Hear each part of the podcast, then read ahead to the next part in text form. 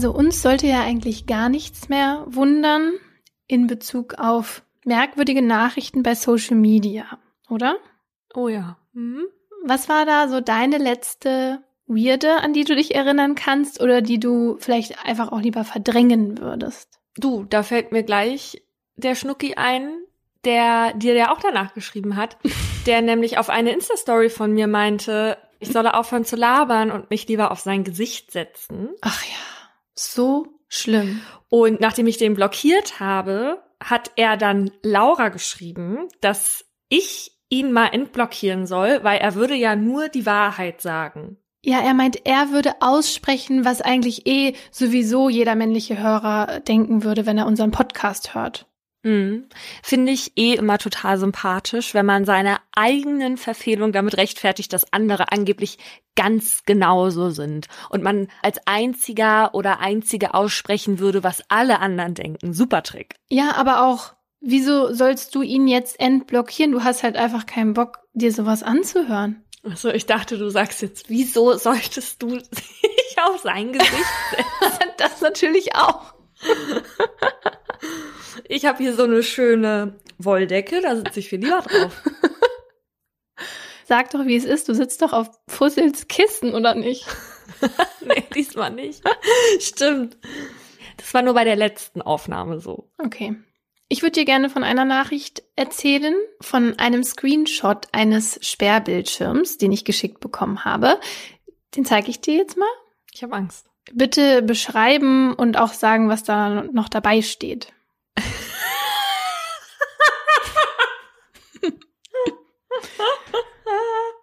So habe ich nicht reagiert, Boah, kannst du dir vorstellen. also ich sehe darauf Lauras Ehemann bei der Hochzeit in seinem schicken Hemd. Und ja, in der Tat ähm, ist das der Sperrbildschirm jetzt von jemandem. Und da drunter steht schon seit der Hochzeit mein Sperrbildschirm. Aber wer hat dir das jetzt geschickt? Hat dir die Person, die das als Sperrbildschirm hat, geschickt? Ja. Oh. Und da sind Und bei mir. Oh. ja, ja, ja. Ich muss dazu sagen, ich sehe hier nur den Verlauf, wo sie dir dann noch schreibt, danke für alles. Und ich sehe aber nicht die körperlichen Gewaltandrohungen, die du ihr sicherlich daraufhin geschrieben hast. Das ist übrigens ein der. Ach, guck mal, ich halte mich eigentlich für eine recht aufgeklärte Person und denke dann offenbar trotzdem noch stark in Stereotypen Geschlechterbeziehungen. Traurig, Paulina. Und ähm, ja, also natürlich haben da dann alle Alarmglocken bei mir gleich geläutet, weil wie weird ist das? Auf diesem Bild müsst ihr wissen, da ist nur mein Mann. Ich nicht, nur mein Mann und sonst nichts. Und zwar richtig groß. Ja, und das Blöde ist ja auch, dass er ja gar nichts mit so Öffentlichkeit zu tun hat und das ja auch nicht will. Und deswegen ist es noch weirder, dass das jetzt bei jemandem auf dem Sperrbildschirm ist. Ja. Und deswegen habe ich dann einfach nur geschrieben, das ist sehr weird. Und dann kam aber direkt eine Antwort. Tut mir leid. Ich? Wieso hast du dieses Bild als Sperrbildschirm? Er? Ich ändere es, wenn du willst. Ich? Findest du das nicht merkwürdig? Er? Es ist ehrlich gesagt voll merkwürdig. Sorry, wirklich. Ich? Kein Problem, aber bitte ändern. Und dann kommt folgende Sprachnachricht. Das Ding ist, ähm, ist ein bisschen, bisschen weird so, aber das war so eine, so eine Wette mäßig. Irgendwie, ob man es schafft, wenn man so richtig weirde Sachen einfach schreibt, dass dann so eine Antwort kommt. Weißt du, wie ich meine? Glaube ich ihm nicht. Tut mir leid. Aber ich weiß nicht, vielleicht ist es jetzt ein Ding, dass man einfach die weirdesten Sachen schreibt, nur damit man eine Antwort bekommt. Ich finde viel wahrscheinlicher, dass jemand dir eine Nachricht schreibt, du signalisierst der Person, ich finde es nicht cool. Die Person merkt, das war cringe. Und dann sagt, ja, klar, normalerweise schon bin ich voll bei dir. Wenn jetzt ich auf diesem Sperrbildschirm gewesen wäre, ja, wäre ich voll bei dir. Aber das ist wirklich so weird, dass ich fast denke, das könnte wahr sein mit der Wette. Aber trotzdem frage ich mich dann, was bringt denn Also gut, einfach nur bei der Wette zu gewinnen? Oder ist es jetzt wirklich toll, dass ich geantwortet habe, weil das war ja keine richtige Konversation, die da entstanden Nee, und ist. du mochtest die Person in dem Moment ja auch schon nicht. Nee, und am Ende hat er dann auch sich nochmal und nochmal entschuldigt und mir auch versichert, dass er eigentlich ganz normal ist und seine Freundin als Sperrmensch. Was die wohl von der Aktion hält. Mhm. Weißt du, ich glaube einfach, dass der Typ genau das wollte. Der wollte mal in den Podcast, als Gast werde ich nicht eingeladen, hat er sich gedacht, da bringe ich jetzt mal so eine Nummer. Ja, gut, das könnte natürlich echt sein. Und damit, dass ich dir das jetzt erzählt habe, habe ich das auch noch wahr werden lassen und mich als Werkzeug benutzen lassen. Ja. Ja. Und der war, und er ist der mittelbare Täter.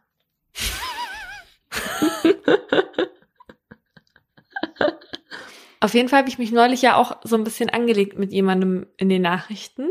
Und dann hat die Person halt ganz dreist auch noch gesagt, so, ich bin mir sicher, darüber redest du im Podcast. Und dann habe ich gesagt, nee, ist zu unwichtig. Aber ich hatte so das Gefühl auch, dass die Person das auch wollte. Die wollte, dass ich darüber im Podcast rede. Mache ich Mhm. aber nicht. Nein. Obwohl es wirklich so blöd war, dass man es eigentlich erzählen müsste. Und ich hätte es auch getan. Hätte die Person nicht gesagt, du redest darüber wahrscheinlich im Podcast. Dann hätte ich es auch gemacht.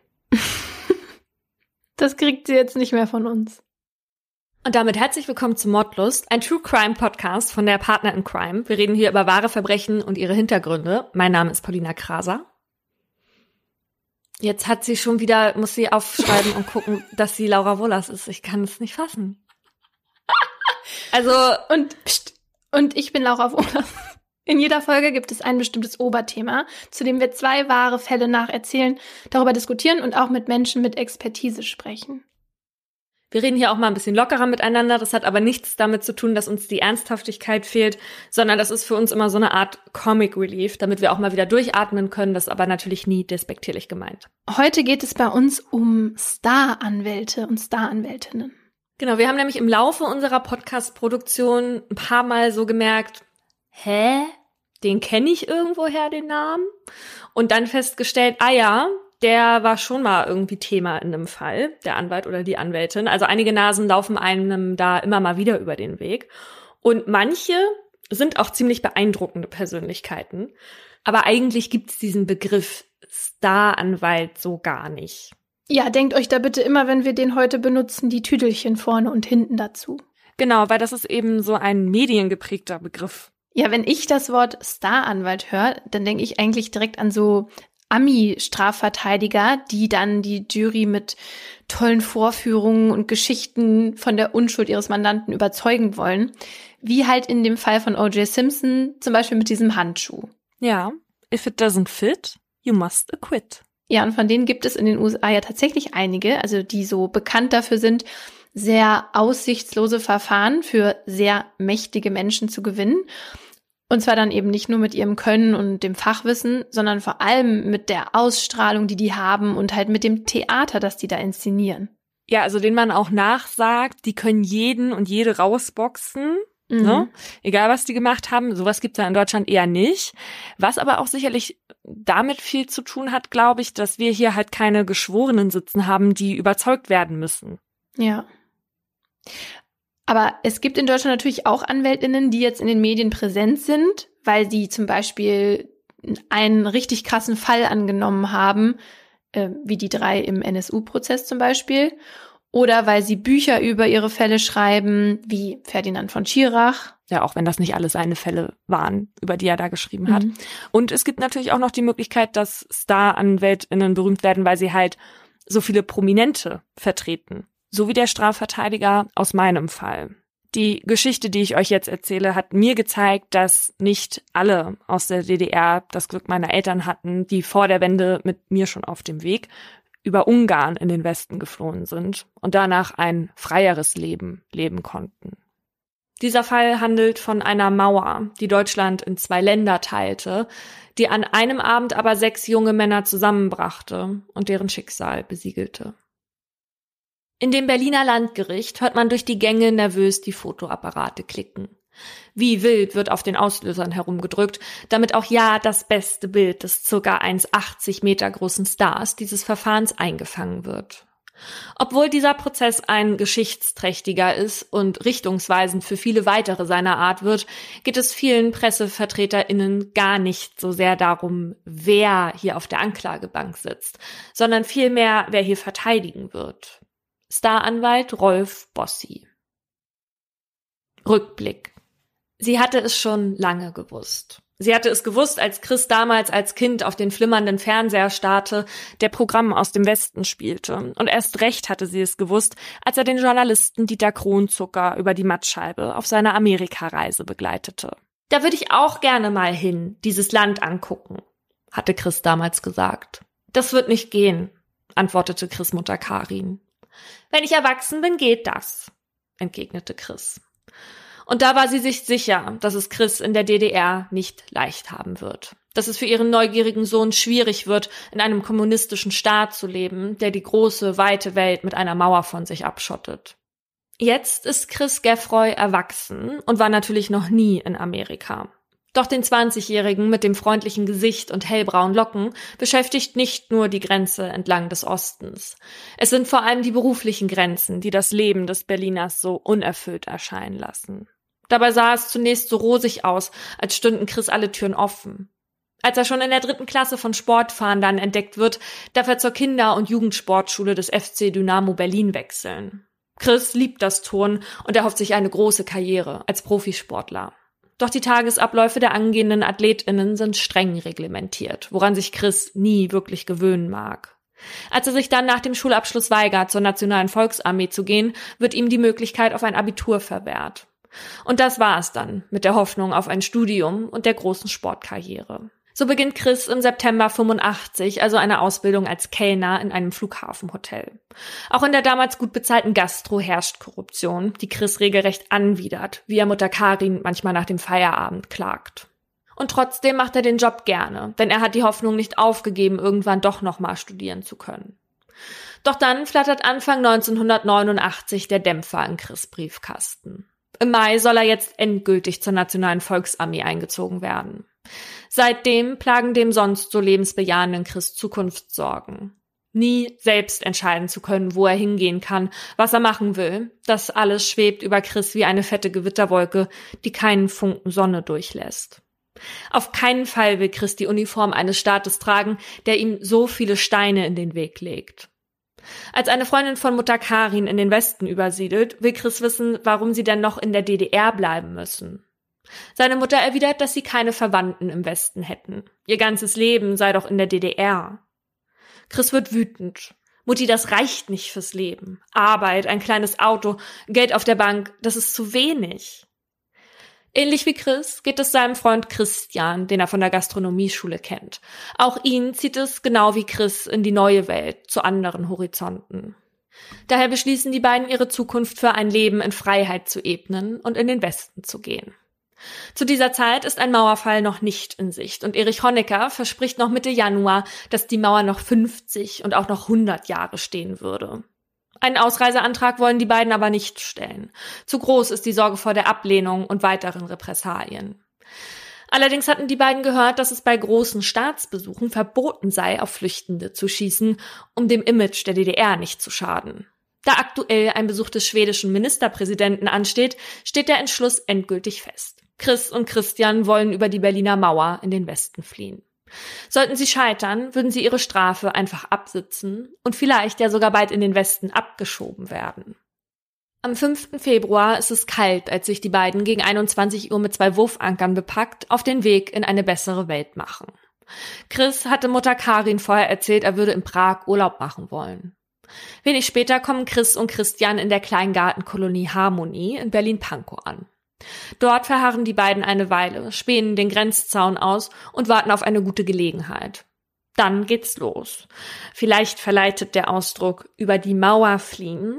Einige dazu anzunehmen, es wäre tatsächlich damit getan, an ein paar Wachmännern vorbeizuhuschen und dann über eine Mauer zu klettern. Dem ist aber nicht so. Vor Chris und Christian liegt eine Aneinanderreihung von Hindernissen vor der eigentlichen Grenzmauer. Hinterlandsmauer, Signalzaun, dahinter ein beleuchteter Kolonnenweg für die Grenzsoldaten, dahinter ein Kontrollstreifen mit Sperrgraben, um vor durchfahrenden Autos zu schützen, dahinter wieder ein Kontrollstreifen und danach ein drei Meter hoher Metallgitterzaun und erst dahinter befindet sich dann die eigentliche Grenzmauer. Chris hilft Christian mit einer Räuberleiter auf die über drei Meter hohe Hinterlandsmauer hinauf, der von oben dann wiederum Chris hochzieht. Dass beide sehr sportlich sind, kommt ihnen hier sehr zugute. Die Drähte des zwei Meter hohen Grenzsignalzauns biegen sie mit den Händen auseinander. Doch als die beiden die andere Seite des Zauns, den sogenannten Todesstreifen, betreten, wird es plötzlich hell. Und mit kurzer Verzögerung durchschneidet ein lauter Alarm die verheißungsvolle Stille der Nacht. Jetzt müssen sie rennen. Auf die nächste Hürde zu. Bis zur Westseite sind es noch circa 40 Meter. Zwischen zwei Lichtmasten hindurch schaffen es die beiden bis über den Sperrgraben. Und plötzlich fallen Schüsse. Chris und Christian laufen weg von der Richtung, aus der die Schüsse kommen, weiter am Zaun entlang. Die Einschläge der Patronen hinterlassen ein paar Meter hinter ihnen helle rote Funkenschläge am Metallgitterzaun. Doch plötzlich feuert auch jemand aus der Richtung, in die die beiden gerade laufen.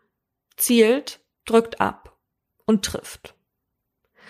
Mutter Karin sitzt gerade bei sich zu Hause auf der Couch und liest ein Buch, als sie die Schüsse hört. In ihrer Wohnung, die weniger als einen Kilometer von der Mauer entfernt ist, hört sie manchmal die Schüsse, die sie immer wieder unverhofft erschrecken lassen. Ganz in der Nähe ist eine Selbstschussanlage. Und so macht sie sich, als sie zu Bett geht, auch nicht wirklich Gedanken darüber, wem diese Schüsse gegolten haben könnten. Einige Monate zuvor.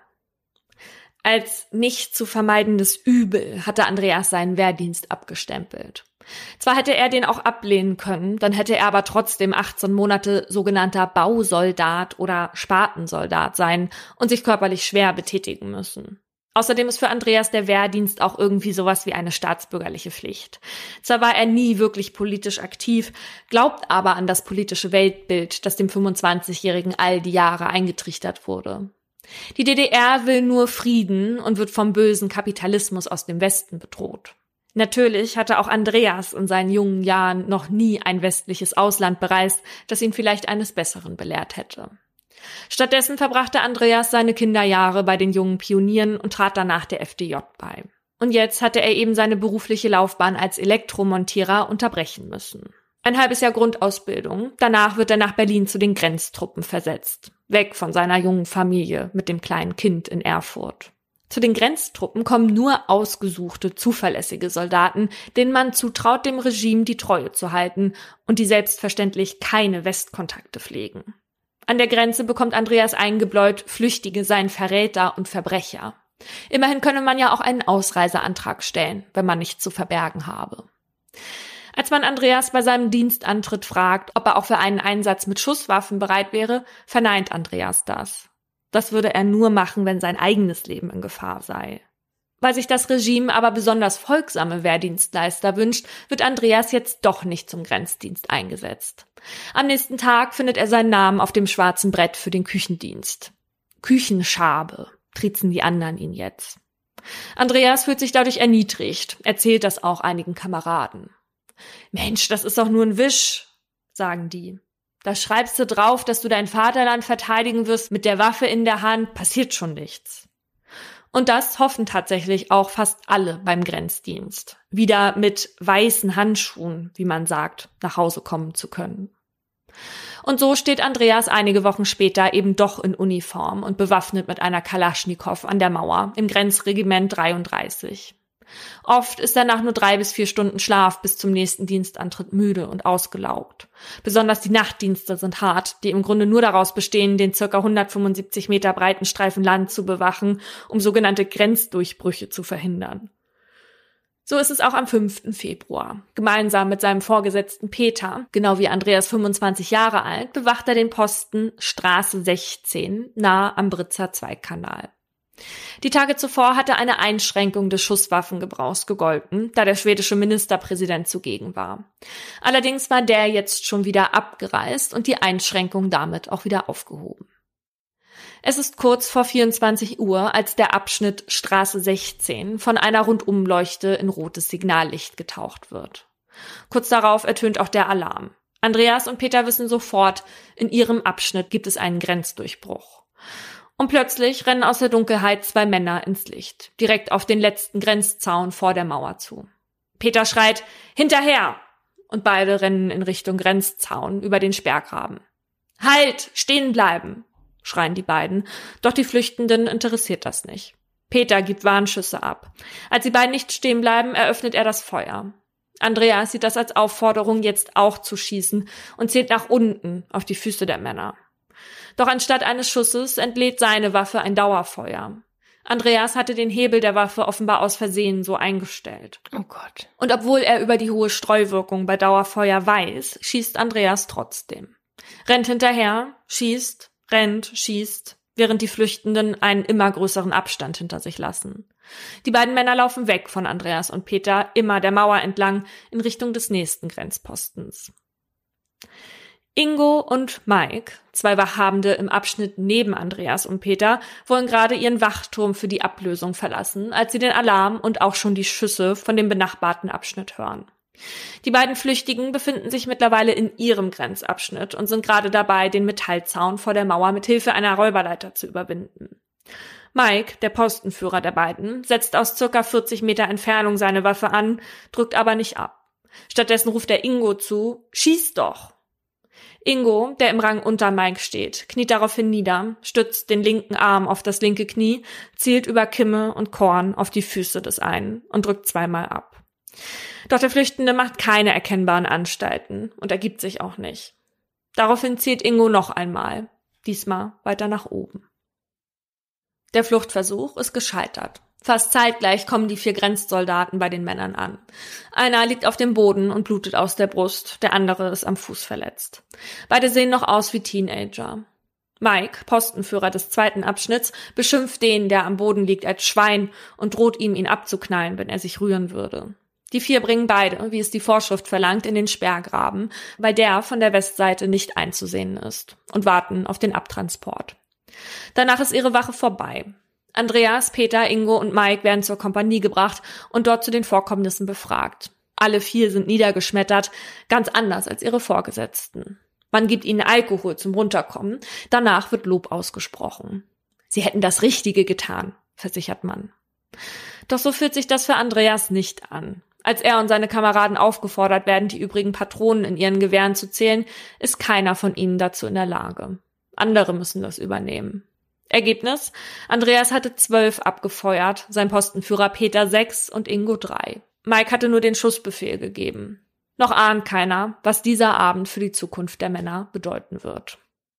Die Tage danach erhält Andreas Sonderurlaub, Belobigung vom Regimentskommandeur, eine Urkunde, einen Orden, Wie bitte? 150 Mark Geldprämie und die Pflicht auferlegt, über den Vorfall zu schweigen. Ingo, der die letzten Schüsse abgab, wird zusätzlich noch befördert. Sein Orden steckt Andreas nicht an. Ihm ist er peinlich. Auf diesen Abend ist er alles andere als stolz. Was danach mit den beiden jungen Männern passiert ist, weiß er nicht. Es klingelt an der Tür. Eigentlich war Karin Geffroy an diesem Morgen des 7. Februar mit ihrem Sohn Chris zum Frühstücken verabredet. Doch es ist nicht er, der vor der Tür steht. Stattdessen begrüßt sie ein Freund von Chris, der sie fragt, ob sie schon von den Schüssen in der Nacht gehört habe und fügt hinzu, dass Chris und Christian in dieser Nacht über die Mauer fliehen wollten. Karin ist überrascht, davon wusste sie nichts. Nun gut, aber es wird schon alles in Ordnung sein. Wäre was Schlimmes passiert, wäre die Stasi doch schon längst da gewesen, denkt sie.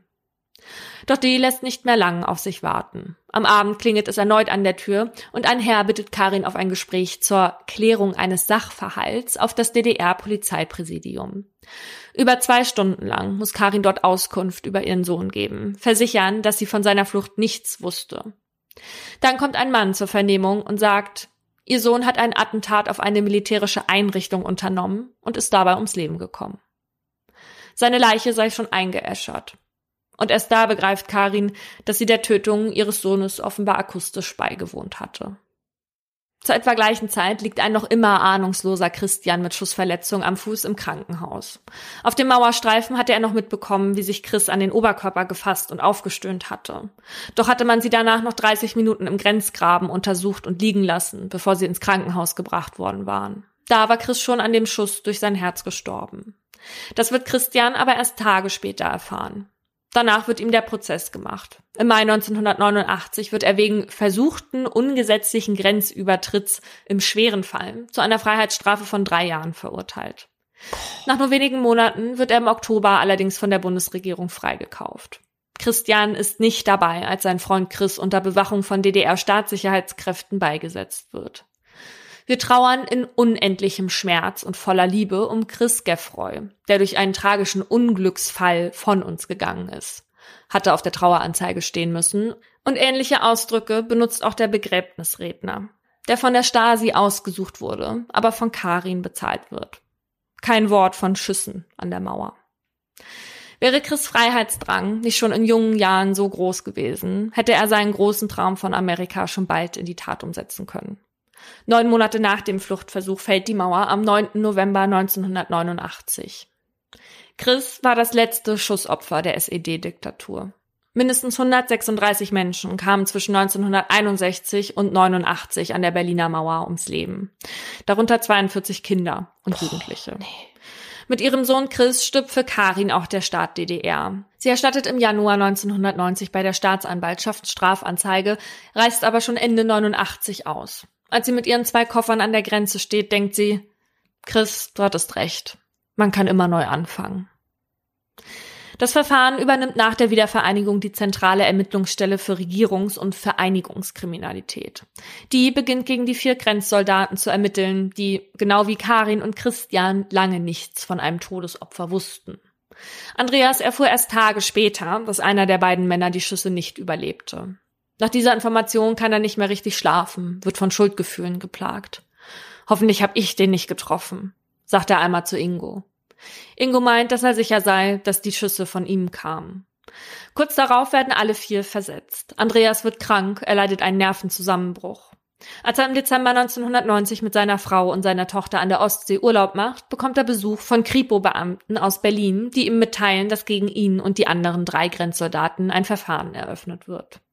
Andreas weiß nicht, wie ihm geschieht, ist total fertig, zittert und weint. Er kommt in Untersuchungshaft. Von außen klebt an seiner Zelle ein roter Punkt. Der Insasse hinter dieser Tür ist suizidgefährdet, heißt das. Es ist ein medienwirksamer Prozessauftakt am 27. Mai 1991 vor dem Landgericht Berlin. Chris Mutter Karin tritt als Nebenklägerin auf. Ihrer Meinung nach hätten die drei nicht schießen müssen und hätten andere Alternativen gehabt. Ob das auch das Gericht so sieht, wird dieser Prozess zeigen. Jeder ahnt, dass bei einem Schuldspruch dieser der erste von vielen sein wird. Daher sind alle Presseaugen auf das Landgericht Berlin gerichtet. Und ein Anwalt, der taucht in den letzten Jahren immer dort auf, wo die Chance von ihnen gesehen zu werden sehr hoch ist. Rolf Bossi, ein Anwalt der Extraklasse, bekannt geworden vor allem durch seine namhaften Mandantinnen wie Ingrid van Bergen und Romy Schneider, aber auch durch seine theaterreife Inszenierung eines Prozesses. Der 68-jährige Staranwalt ist das komplette Gegenteil seines Mandanten Andreas. Der mittlerweile 27-jährige wirkt bleich und eingeschüchtert, während sich Bossi selbstsicher und souverän im Gerichtssaal gibt. Sein Eröffnungsplädoyer lässt erahnen, wie sich die nächsten Prozesstage zu tragen werden. Kommen Sie doch endlich mal zur Sache, fordert der Vorsitzende Richter, sichtlich überfordert mit einem Prozess dieser Tragweite und gleich zehn Bossi-ähnlichen Anwälten auf der Verteidigerseite. Einer von ihnen stellt gleich zu Beginn in Frage, ob eine ausschließlich westdeutsche Besetzung über die Täterschaft von Ostdeutschen entscheiden könne. Einwand zurückgewiesen. Weiter im Programm. So geht's etliche Male. Unorganisiert blättert der Vorsitzende an manchen Prozesstagen in den Akten, um dann doch nicht zu finden, wonach er sucht. Er versucht gegen die lautstarken Verteidiger anzukämpfen, manchmal sogar zu schreien, hält sich nicht an seine eigene Prozessorganisation und zickt die Verteidiger an, sie sollen ihm bezüglich seines Jobs keine Ratschläge erteilen. Das Verfahren ist von Patzigkeit geprägt und lässt einen professionellen Umgang missen. Als Andreas seine Aussage macht und sich auf den Stuhl unterhalb des Richterpults setzt, wirkt er in seinem eh schon zu großen Jackett noch kleiner. Seine hektischen Bewegungen zeigen, wie nervös er ist. Für das Gericht zeichnet sich das Bild eines jungen Mannes, der die DDR kaum hinterfragt hat, genügsam und regimetreu war, wenn auch aus Angst. Ich habe an das System da oben geglaubt. Der Vorsitzende unterbricht ihn.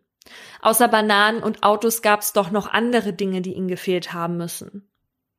Andreas murmelt leiser auf seinem Stuhl. Ich hatte keine Probleme. Ich war glücklich. Man ahnt, dass die Nacht auf den 6. Februar bei ihm am meisten Spuren hinterlassen hat. Andreas ist aufgeregt, versucht das Tatgeschehen trotzdem nüchtern zu erzählen. Karin beißt sich dabei auf ihre Faust, um nicht loszuschreien. Die Frageführung des Richters verwirrt Andreas und seine Verteidiger. Manchmal weiß Bossi gar nicht, worauf der Richter hinaus will. Nach einer Pause beschließt Bossi daher, Andreas nicht weiter aussagen zu lassen. Der gräbt seine nassen Augen tief in sein Taschentuch, als er sich wieder zurück neben seinen Verteidiger setzen darf. Bossi spricht von seinem Mandanten als überangepassten Jammerlappen, der gar nicht hätte anders können, als einem Befehl Folge zu leisten. Auch wenn es so scheint, als hätten die Verteidiger denselben Feind auf der Richterbank, dessen Oberlehrermanier sie sich regelmäßig verbieten, so sind sie sich in der Kriegsführung doch uneins. Den Zehn gelingt es nicht, sich auf eine Strategie zu einigen. Einer der Anwälte rückt das indoktrinierte Weltbild der DDR in den Vordergrund. Ein anderer stellt in Frage, ob die vier überhaupt verurteilt werden können, wenn zur Tatzeit das DDR-Recht gegolten habe und beruft sich auf den Befehl des Staates. Andreas, Ingo, Peter und Mike seien nur die Ausführenden gewesen, die sich bei einer Verweigerung strafbar gemacht hätten. Sie seien sogar Marionetten gewesen, sagt ein anderer. Ingos Verteidiger versuchen am Ende die Theorie eines Querschlägers einzuführen, der Chris erwischt haben soll. Und Bossi, der zieht den Vergleich zum Dritten Reich. Wenn man von der Strafverfolgung vermeintlicher NS-Verbrecher abgesehen habe, weil was damals Recht war, kann heute kein Unrecht sein, dann müsse dies auch für die vier Angeklagten gelten. Das Einzige, worin sich die Verteidiger einig sind, ist die Forderung nach einem Freispruch für alle. Mittlerweile geht es in den Pressemeldungen gar nicht mehr um den Fall an sich, sondern viel um das Verfahren und seine Protagonisten. Dabei kommt besonders Bossi nicht gut weg. Die Presse zitiert den Vorsitzenden, der sich wundert, dass Bossi gar nicht zu allen Prozesstagen erscheint. Bossi muss sich, wie auch schon bei anderen Prozessen, den Vorwurf gefallen lassen, der kommt immer nur, wenn geknipst wird und gerät erst recht in die Kritik, als bekannt wird, dass er einen Exklusivdeal mit dem Stern hat, weshalb Andreas Mutter nur mit diesem Magazin sprechen darf. Die ausgehandelten 10.000 Mark sollen dann einen kleinen Teil von Bossis Anwaltskosten decken. Am Tag der Urteilsverkündung ist das Presseaufgebot größer als an jedem davor. Andreas, Mike und Peter haben Schwierigkeiten, überhaupt in den Verhandlungssaal zu kommen. So dicht drängt sich die Presse vor der Tür. Nur Ingo kann unbehelligt an den Kameras vorbeilaufen, als die gerade alle auf Bossi gerichtet sind, der 45 Minuten auf sich warten ließ und damit den Prozessbeginn verzögerte. Herr Bossi, ist Ihr schönes Jackett von Mooshammer? fragt ein Journalist. Bossi? Nein, dies ist nicht von Rudi. Nach 29 theaterreifen Prozesstagen wird das Urteil gefällt. Ingo wird wegen Totschlags zu einer Freiheitsstrafe von drei Jahren und sechs Monaten verurteilt, weil das Gericht anhand des Eintrittswinkels des Schusses mit ziemlicher Sicherheit sagen konnte, dass er von Ingo abgefeuert wurde. Das Gericht hat sich für ein höheres Strafmaß entschieden als erwartet, weil es in der Erschießung von Chris ein besonderes Maß an Gefühlskälte und Verwerflichkeit sah. Die DDR habe nie einen Befehl zur Tötung an der Grenze ausgesprochen. Andreas wird wegen seiner Dauerbeschießung wegen zweifachen versuchten Totschlags im minderschweren Fall für schuldig befunden und bekommt zwei Jahre auf Bewährung. Auch durch DDR-Gesetze sei die Tat schlechthin nicht gerechtfertigt, befindet der Vorsitzende. Sie verstoße gegen Kernbereiche des Menschenrechts. Die beiden verurteilten jungen Männer hätten als Grenzsoldaten der DDR ihr Gewissen prüfen und dem Schießbefehl ihren Gehorsam verweigern müssen.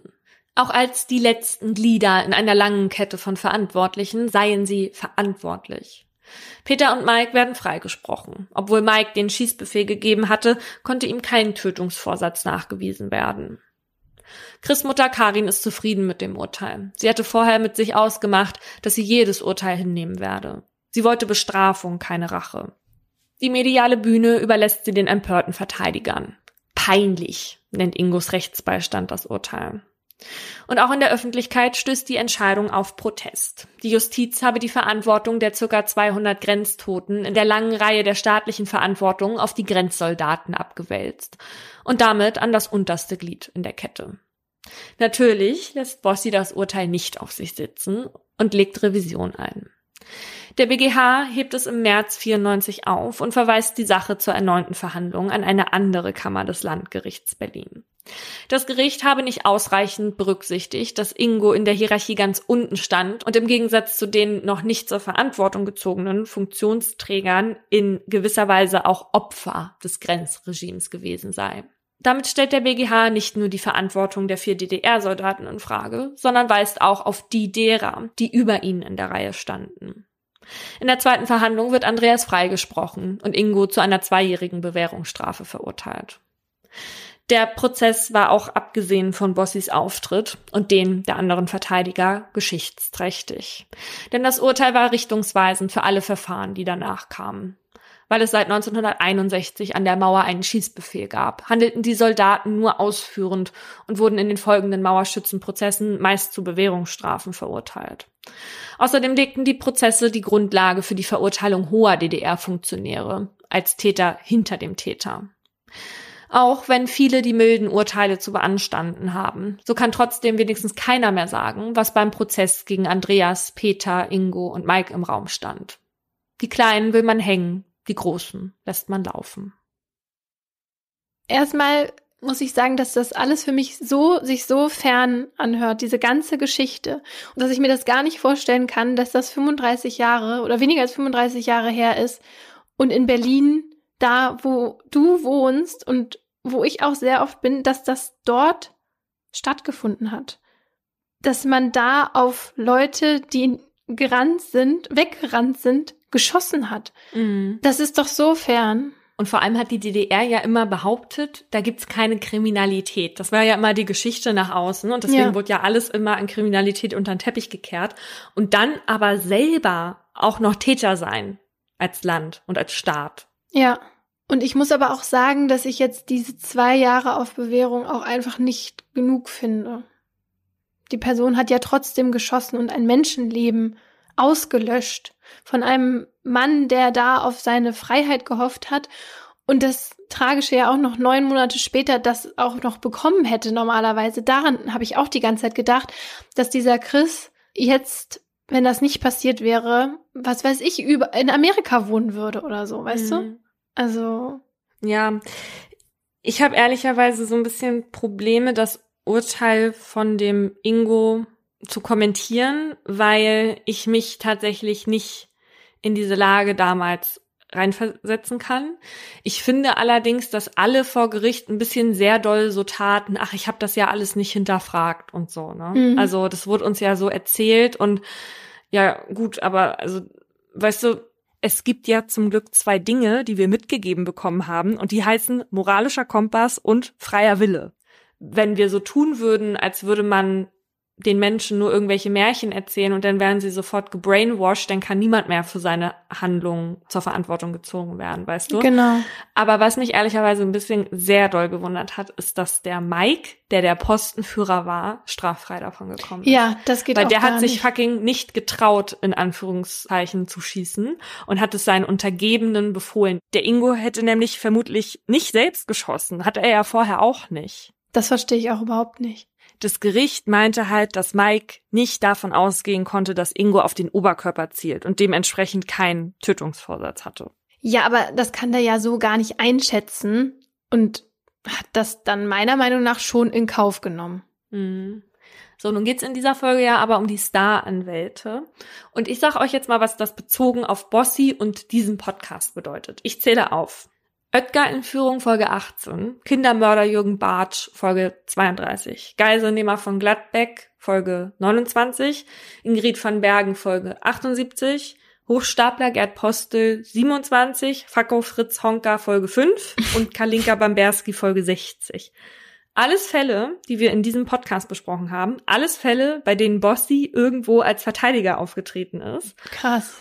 Ja, habe ich auch gedacht. Also so eine Dichte, das hat auch nur der Bossi geschafft im Podcast, ist ganz klar.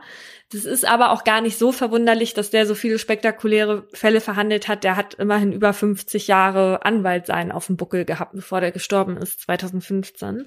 Wir sehen bei diesen Fällen manchmal vertrat er schillernde Persönlichkeiten, wie halt Ingrid van Bergen oder Postel. Ähm, manchmal war aber auch er eigentlich diese schildernde Persönlichkeit. Ne? Also er hat manchmal auch einfach für den Glam gesorgt, weil er eben schon selbst irgendwann so berühmt war. Aber dass er so bekannt wurde, hatte natürlich auch mit seinen MandantInnen aus dem Showbusiness zu tun. Oder halt eben damit, dass ihre Taten so spektakulär waren, dass die Medienwelt dann eh auf diese Prozesse geschaut hat, wie halt beispielsweise bei Bartsch, ne? Gerichtsreporterin Gisela Friedrichsen sagt über Bossi, er sei einer der ersten gewesen, die verstanden hatten, wie man als Anwalt auch die Öffentlichkeit gewinnen müsse, wenn man ein Gericht überzeugen wolle. Gegen die öffentliche Meinung, da wird es sehr schwierig, so Friedrichsen. Bossi war jetzt aber nicht nur so erfolgreich und so bekannt, weil er dieses Medienspiel so gut beherrschte. Anwalt Professor Christoph Knauer, der zwischen 2013 und 2016 für den Bereich Strafrecht beziehungsweise Wirtschaftsstrafrecht in die Fokusliste Deutschlands Top-Anwälte aufgenommen wurde, der hat uns Folgendes gesagt. Ich glaube, dass die bloße reine mediale Aufmerksamkeit kurze Beine hat. Ohne Fachkompetenz geht's nicht. Und das ist natürlich unglaublich wichtig, auch über Rolf Bossi zu sagen. Rolf Bossi hat in der Fachwelt sehr, sehr viel juristisch inhaltlich bewegt. Der hat es geschafft, dass etwa ähm, im Fall Bartsch das erste Mal ein psychologisches statt ein psychiatrisches Gutachten dazu führt, dass ein Mandant für schuldunfähig erklärt wird vor dem Bundesgerichtshof. Das sind alles fachliche Erfolge. Ohne die wäre Rolf Bossi auch nicht Rolf Bossi gewesen. Ja? Also nur die Nase in die Kamera reicht nicht. Ja, also der hat ja auch Bücher geschrieben über das Justizsystem. Eines habe ich damals zur Vorbereitung auf unsere Folge namens Justitias Irrtümer gelesen, weil er da eben auch so vieles an den Pranger gestellt hat. Ne? Also wie zum Beispiel, dass wir kein geeignetes Korrekturmittel haben, um Justizirrtümer aufzudecken, weil das Revisionsgericht keine Tatsachen mehr prüft, ne? sondern mhm. in dem Urteil nur so nach Rechtsfehlern sucht. Dieses Buch, das heißt Halbgötter in Schwarz und man hört da schon so ein bisschen raus, dass der Bossi da einige offene Rechnungen hatte und auch der Meinung war, dass einige, viele Fehlurteile eben an der Unfähigkeit von RichterInnen liegen. Und ich glaube, mit dem Buch wollte er auch dem einen oder anderen an Karren pissen. So, weil hm. der Bossi, der war im Gerichtssaal auch nicht zimperlich, der hat auch schon öfter mal raushängen lassen, dass er findet, dass RichterInnen da so ein Geklüngel untereinander haben. Und er hat sogar einmal bei einer Verhandlung den Staatsanwalt nationalsozialistische Weltanschauung vorgeworfen und wurde dann wegen Beleidigung verurteilt. Oha. Und einmal musste er 24.000 Euro Strafe zahlen, weil er eine Zeugin als schäbige, kriminelle Drecksperson mit nicht zu übertreffender Charakterlosigkeit bezeichnet. Nicht dein Ernst. Im äh, Gericht hat, die, hat der die so bezeichnet. Ja. Und dann äh, sagt man sich aber auch, dass Bossi öfter mal zu schnell gefahren ist und den Führerschein dann aber nicht abgeben wollte, weil er dann ja nicht hätte weiter arbeiten können. So schreibt das zumindest damals die äh, FAZ.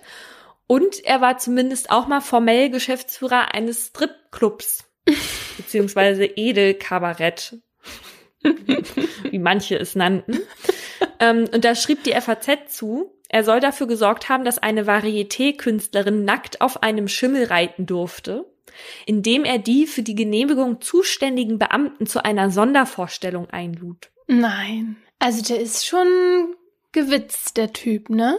Wenn es denn so war, ne? Also der Artikel, der erschien erst nachdem Bossi 2015 gestorben war. Und ich glaube, das ist auch besser so, weil im Spiegel, da gibt's nämlich einen Artikel, der nur aus Gegendarstellung von Bossi besteht.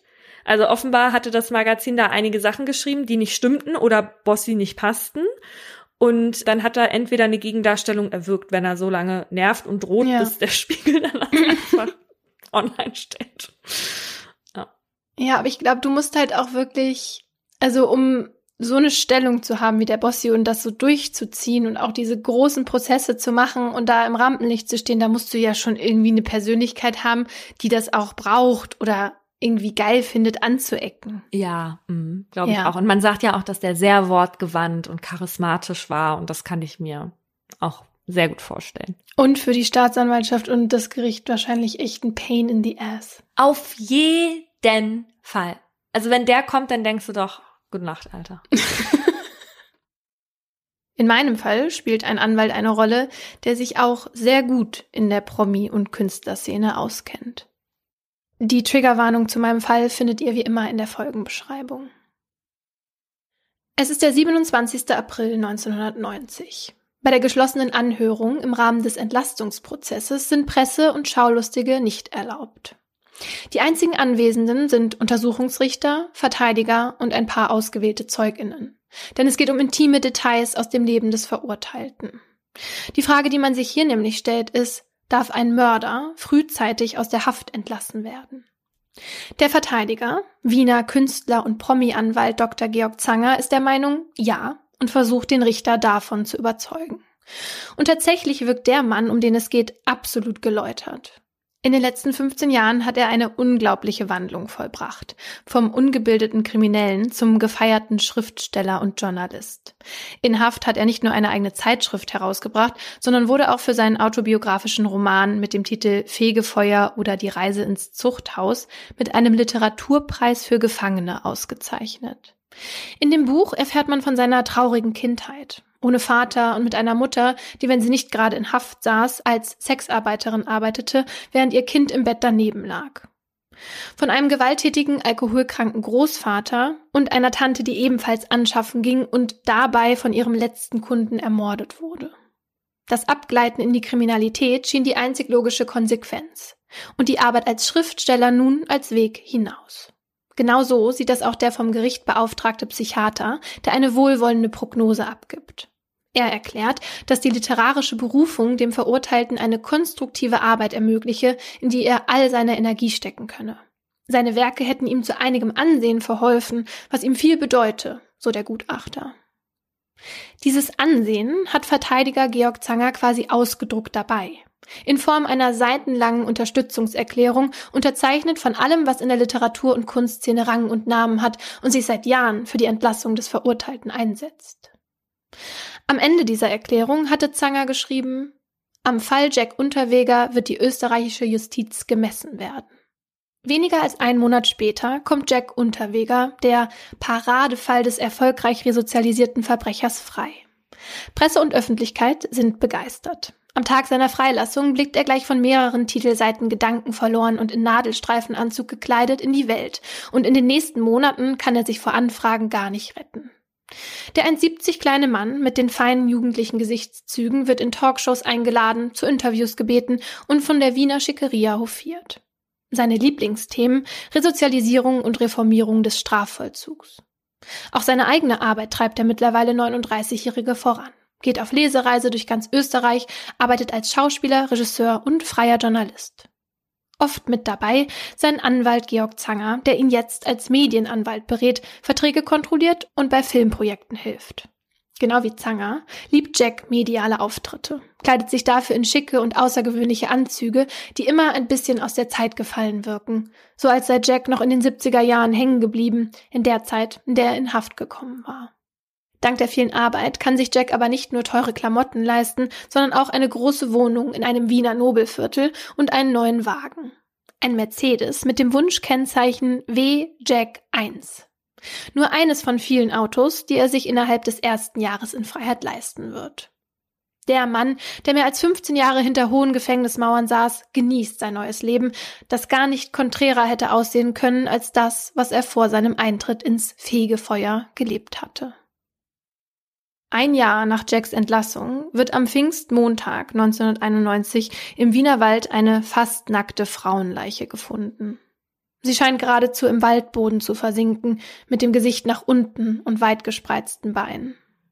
Ihr Körper ist von bläulich-grauem Pilz bedeckt und sie trägt nur noch ein Top, das ihr bis zu den Schultern hochgeschoben wurde, und eine Strumpfhose um ihren Hals. Die Obduktion ergibt, dass die junge Frau mit ihrer eigenen Nylonstrumpfhose erdrosselt worden war, wobei der Täter diese in eine Schlinge verwandelt, mit aller Kraft zusammengedrückt und anschließend kompliziert verknotet hatte. Das Opfer ist die 25-jährige Sabine Moizzi, die vor einem Monat von ihrem Ehemann als vermisst gemeldet worden war. Sabine war tagsüber Verkäuferin in einer Bäckerei, doch der Lohn reichte nicht aus, um ihre Heroinsucht zu finanzieren, weshalb sie nachts heimlich als Sexarbeiterin tätig war. Von dem Straßenstrich in der Nähe des Wiener Westbahnhofs war Sabine dann am 16. April nicht mehr zurückgekehrt. Und da war sie in letzter Zeit nicht die einzige. Drei ihrer Kolleginnen, die alle im selben Teil des Rotlichtsbezirks arbeiteten, sind zwischen April und Anfang Mai ebenfalls verschwunden. Neben Sabine noch Silvia Zagler, Regina Prehm und Karin Eroglu. Und es dauert nicht lange, da wird die zweite Leiche gefunden. Ebenfalls im Wienerwald. Ebenfalls nackt ebenfalls mit dem Gesicht nach unten abgelegt. Bei der Obduktion von Karin Eroglu wird klar, dass sie zuerst brutal mit einem stumpfen Gegenstand geschlagen und erst danach erdrosselt worden war. Das Mordwerkzeug war in ihrem Fall ihr Oberteil gewesen, das zu einer Schlinge geknotet worden war, die an die Strumpfhose des ersten Opfers erinnert. Die Wiener ErmittlerInnen glauben nach diesem Fund an einen und denselben Täter und daran, dass die beiden noch vermissten Frauen bald in ähnlicher Weise aufgefunden werden würden. Und so beginnen groß angelegte Ermittlungen im Rotlichtmilieu, auf die sich die Presse wie die Aasgeier stürzt. Einer der Journalisten, die sich besonders für die Frauenmorde interessieren, ist Jack Unterweger. Er hat am 3. Juni und damit zehn Tage nachdem die zweite Leiche gefunden worden war, einen Termin mit dem Leiter des Wiener Sicherheitsbüros, um für eine ORF-Radiosendung ein Interview zu führen. Auf die Frage, wie weit man bei der Suche nach dem Täter sei, antwortet der Kriminalbeamte Max Edelbacher, was uns wirklich fehlt, sind die Sachbeweise, da die Prostituierten, die wir bis jetzt gefunden haben, relativ lange dort gelegen sind und durch das schlechte Wetter auch jeglicher Sachbeweis vernichtet wurde. Muss es für einen Beamten nicht frustrierend sein, wenn man sozusagen gegen diese tote Wand rennt? hakt Jack nach, obwohl die Antwort natürlich klar ist. Für die Wiener Polizei ist diese Mordserie eine noch nie dagewesene Herausforderung und der Druck der Öffentlichkeit dementsprechend groß. In dem Radiobeitrag mit dem Titel Die Angst im Rotlichtmilieu, der ein paar Tage später im ORF erscheint, ist aber nicht nur Max Edelbacher zu hören, sondern auch Sexarbeiterinnen. Darin erzählen sie dem Reporter Jack von ihren Sorgen. Jetzt hast Angst natürlich, jetzt stehst ganz unsicher da. Du glaubst bei jedem Auto, das stehen bleibt, das ist der Mörder, das ist klar. Es gibt überhaupt kein Einsteigen mehr bei uns. Das müsst ihr euch jetzt übrigens in einem österreichischen Dialekt vorstellen. Wie schützt man sich dagegen? hört man Jack nachfragen. Du kannst dich gar nicht schützen, weil passieren kann dir so oder so etwas auf der Straße. Ob das jetzt der Mörder ist, der die ganzen umbringt oder nicht. Passieren kann immer was. In einem Artikel, den Jack für die Wochenzeitung Falter schreibt, kritisiert er die Berichterstattung der anderen Medien, die nur auf die Befriedigung des Voyeurismus abziele und die Sexarbeiterinnen dadurch in Panik versetze. Diese Panik bringe die Frauen dazu, jeden zu verdächtigen und der Polizei zu viele Tipps zu geben. Das koste wertvolle Zeit bei der Suche nach dem wahren Mörder, schreibt er. Während Jack mit seinen Recherchen im Rotlichtmilieu beschäftigt ist, meldet sich ein pensionierter Polizeibeamter aus Salzburg bei der Wiener Mordkommission. August Schenner erklärt dem Polizisten am anderen Ende der Leitung, dass er einen Verdacht hat, wer der Täter in den Frauenmorden sein könnte. Der verurteilte und mittlerweile wieder freigelassene Mörder und Journalist Jack Unterweger. Schenner erklärt, er habe ihn 1973 in einem seiner Fälle in Verdacht gehabt, doch nie dingfest machen können. Damals ging es um den Mord an der 24-jährigen Marika Horvath, die im April 1973 nackt, gefesselt und geknebelt in einen See geworfen wurde und ertrunken war. Als Max Edelbacher, der Leiter des Sicherheitsbüros, von dem Verdacht hört, ist er nicht gerade überzeugt. Der Mann, der ihn gerade noch zu den Frauenmorden interviewt hatte, soll der Täter sein? Edelbacher entschließt sich trotzdem, Jack beschatten zu lassen, aber eher aufgrund mangelnder anderer Verdächtiger. Doch die Beschattung bestätigt Edelbachers Gefühl nur. Jack Unterweger führt das Leben, was man von einem Schriftsteller und freien Journalisten erwartet. Er ist entweder zu Hause in seiner Wohnung, wahrscheinlich im Arbeitszimmer, trifft sich mit anderen Menschen aus der Kunstszene in Cafés oder abends zum Cocktail. so, so stelle ich mir auch das Leben eines freien Journalisten vor. genau so sieht unsere Arbeit auch aus. Leben wir ein anderes Leben? Nein. Wir leben dieses Leben. Ich zumindest. Das alles passt nicht zu einem Prostituiertenmörder. Und als Jack dann am 10. Juni wieder bei Edelbacher auf der Matte steht und ihn nach einem Kontakt bei der Polizei in Los Angeles fragt, weil Jack vorhat, da eine Geschichte über die Polizeiarbeit zu recherchieren, hält der Leiter des Sicherheitsbüros ihn auch nicht auf. Und so landet Jack am 11. Juni am Flughafen in der Stadt der Engel. Als er die große Ankunftshalle betritt, trägt er weiße Hosen, weiße Cowboystiefel aus Schlangenleder, einen weißen Cowboyhut und einen weißen Mantel mit hellem Blumenmuster. Er mietet sich einen Wagen und fährt damit zum Cecil Hotel in Downtown LA. Eine Gegend, in der nicht nur die Obdachlosigkeit, sondern auch die Kriminalitätsrate und die Anzahl von Sexarbeiterinnen hoch ist. Nur zwei Blocks vom Hotel entfernt liegt die Zentrale des LAPD. Und tatsächlich schafft es Jack schon bald in einer Polizeistreife mitzufahren und einem Detective Fragen zu stellen. Am Ende seines fünfwöchigen Aufenthalts erscheint in der Zeitschrift Tirolerin ein Artikel von ihm zu den Schattenseiten der Metropole, für die er nicht nur mit Polizisten, sondern auch mit Sexarbeiterinnen und Drogensüchtigen Interviews geführt hat. Kurze Zeit nach seiner Heimkehr wird am 4. August schließlich die dritte Leiche einer der vermissten Prostituierten gefunden. In einem Wald in der Nähe von Wolfsgraben, acht Kilometer von Wien entfernt, liegt der tote Körper von Silvia Zagler, auf dem Bauch bedeckt mit einer dünnen Schicht Erde. Aufgrund der langen Liegezeit kann nur mehr noch mit Sicherheit festgestellt werden, dass eine Gewalttat vorlag, nicht aber, wie Silvia genau zu Tode gekommen war. Noch fast ein Jahr wird es dauern, bis auch die Leiche der vierten vermissten Frau, Regina Brehm, gefunden wird. Im Oktober meldet sich Jack aber dann erstmal wieder bei Max Edelbacher. Er erzählt ihm von einer neuen Geschichte, an der er gerade arbeitet, über die Obdachlosigkeit in Los Angeles und Wien. Doch diesmal ist Edelbacher derjenige, der Fragen stellen will. Die Mordkommission hat zwar nichts gegen Jack in der Hand, aber Edelbacher entscheidet sich dafür, mit offenen Karten zu spielen. Er erklärt Jack, dass er bei ihren Ermittlungen in der Verdächtigenliste aufgetaucht war.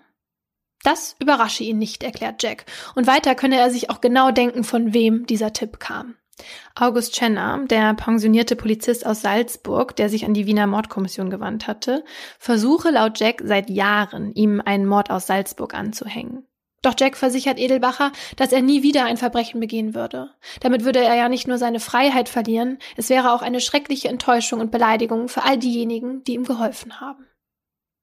Der Leiter des Sicherheitsbüros erklärt ihm, dass er von ihm Alibis bräuchte, um seinen Namen von der Liste zu streichen.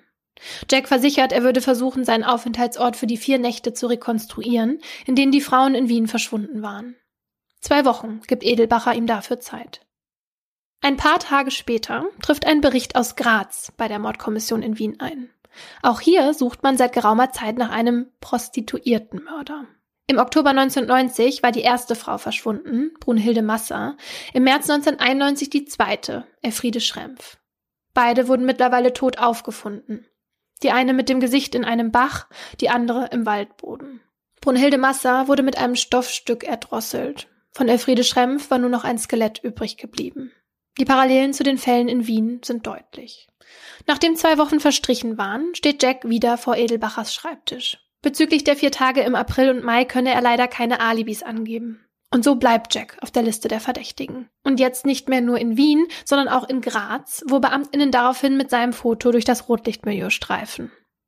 Eine Sexarbeiterin aus Graz kann sich tatsächlich an den kleinen Mann erinnern. Sie erzählt, dass Jack Unterweger bei ihr war und von ihr gefordert hatte, sich in einem Wald von ihm fesseln zu lassen und so zu tun, als ob sie Angst vor ihm habe. Das sei im Oktober 1990 gewesen, genauer neun Tage bevor Brunhilde Masser nur eine Straße weiter verschwunden war. Bei ihren Ermittlungen erfahren die Beamtinnen, dass Jack im Herbst 1990 für eine Reportage in Graz war. Auch hier durfte er bei einer Streife mitfahren und hatte im Rotlichtmilieu recherchiert. Im März 1991, in dem Monat, in der die zweite Frau verschwand, war Jack auch wieder in Graz, diesmal für eine seiner Lesungen. Aber nicht nur in Graz, auch in Bregenz schrillen auf einmal die Alarmglocken bei seinem Namen. Denn hier war am 5. Dezember 1990 die Sexarbeiterin Heidemarie Hammerer verschwunden, die am Neujahrsabend nackt und tot in einem Wald mit ihrer eigenen Strumpfhose um den Hals aufgefunden worden war.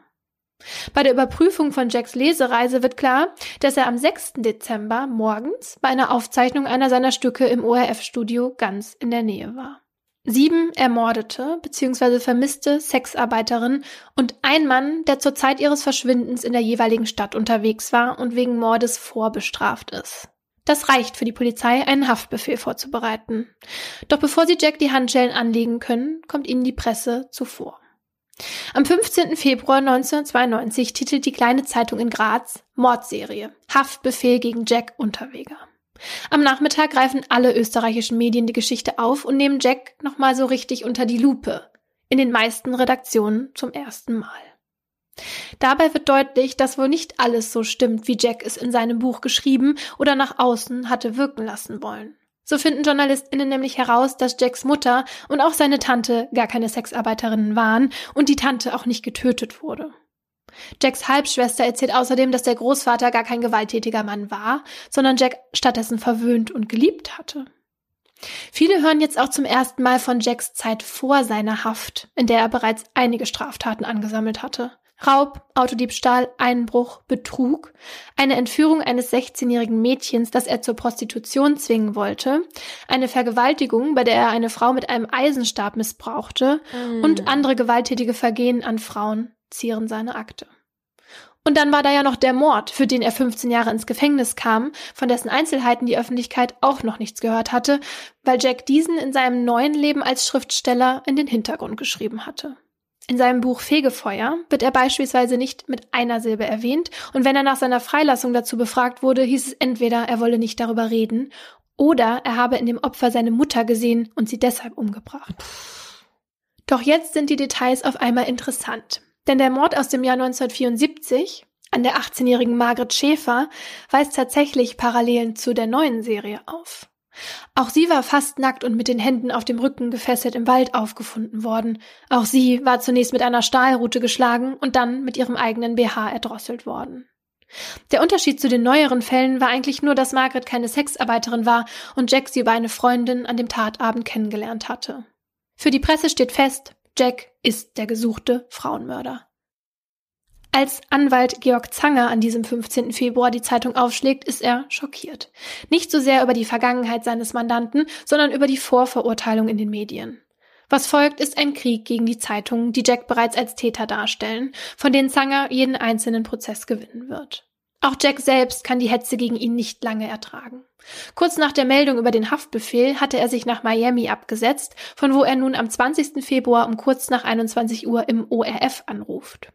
Er kündigt an, am Tag darauf um 17 Uhr ein Live-Interview zu geben. Dort erklärt er, er habe sich selbst an die Polizei gewandt und da seien alle einhellig der Meinung gewesen, es gäbe keine Beweise gegen ihn. Nur weil die Polizei nun unter so einem hohen Druck stehe, sei er jetzt auf der Verdächtigenliste gelandet. Daraufhin fragt ihn der Interviewer, warum sind Sie dann auf der Flucht, wenn Sie sich selbst völlig unschuldig fühlen? Weil ich nicht in eine Zelle hineingehe. Ich stelle mich jeder Behörde, jedem Juristen, jedem Kriminalbeamten, ist mir vollkommen egal, aber nicht in der Zelle. Dass Jack bei diesem Interview in Miami ist, bekommt die österreichische Polizei über einen Hinweisgeber mit, der von einer geplanten Geldabhebung am 27. Februar berichten kann. Denn für ein Interview soll Jack 10.000 Dollar erhalten, die er an diesem Tag in einer Bank in Miami abholen will. Die Beamtinnen melden sich daraufhin bei ihren Kolleginnen in Miami und bitten um unbürokratische Hilfe. Es klappt und so wird Jack am 27. Februar 1992 in Miami festgenommen. Während er in den USA in U-Haft sitzt, durchsuchen österreichische ErmittlerInnen seine Wohnung in Wien.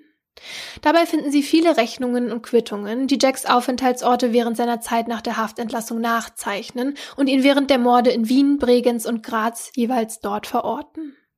Aber es gibt auch Aufzeichnungen aus anderen Städten, zum Beispiel von Prag, wo Jack vier Monate nach seiner Entlassung, genauer vom 14. bis zum 16. September 1990 gewesen war.